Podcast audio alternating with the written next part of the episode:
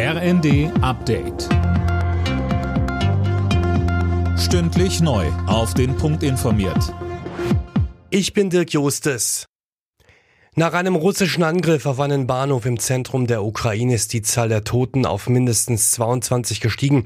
Das hat der ukrainische Präsident Zelensky gesagt. Unterdessen hat Außenministerin Baerbock im ZDF klargestellt, dass man nicht wisse, ob die Ukraine den Krieg gewinnen kann. So brutal ist die Realität, aber wir werden alles dafür tun, dass es diese Möglichkeit gibt und daher weiter solidarisch die Ukraine unterstützen. Damit Deutschland gut durch Herbst und Winter kommt, soll mehr Energie gespart werden. Das Kabinett hat dazu mehrere Maßnahmen beschlossen. Sie gelten teils ab September. Öffentliche Gebäude sollen etwa maximal auf 19 Grad geheizt werden. Denkmäler dürfen nachts nicht mehr angestrahlt werden. Die Bundesregierung hat sich auf neue Corona-Regeln für Herbst und Winter geeinigt. Sie sehen eine Maskenpflicht in Fernzügen und Flugzeugen vor und eine Test- und Maskenpflicht in Krankenhäusern und Pflegeheimen.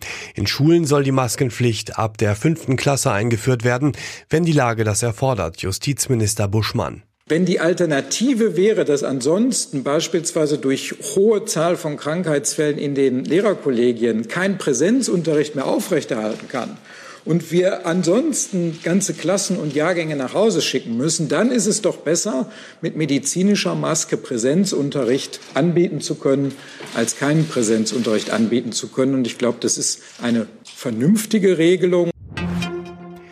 Schon eine Woche vor Ende des Tankrabatts steigen die Spritpreise deutlich. Laut ADAC kostet der Liter Diesel im Wochenvergleich 6 Cent mehr.